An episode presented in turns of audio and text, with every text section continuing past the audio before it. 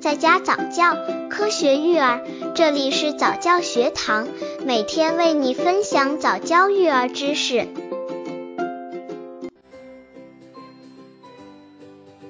三十八，母乳的保质期一般多长？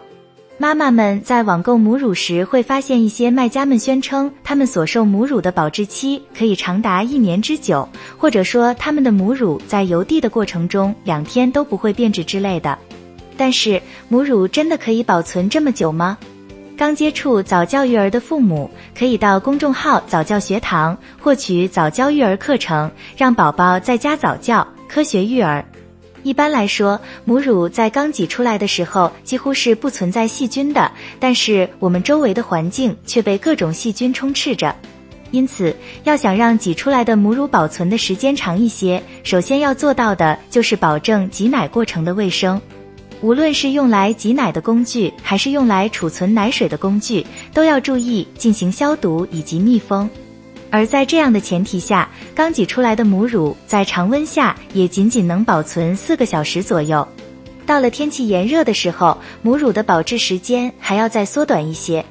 这时，妈妈们可能会问：若是用冰箱来保存母乳，可以保存多久呢？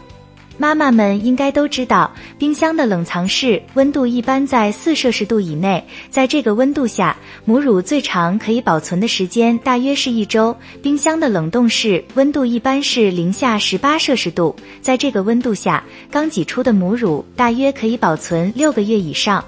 母乳其实和我们日常吃的其他食物一样，保存的越久，质量也就越差。虽然冰箱的存在可以让我们的母乳保存六个月之久，但要注意的是，这里的六个月其实是母乳保质的最长期限了。所以，有打算网购母乳的妈妈们一定要慎重考虑了，尤其是要特别注意那些宣传可以保存一年之久的卖家们所售的母乳。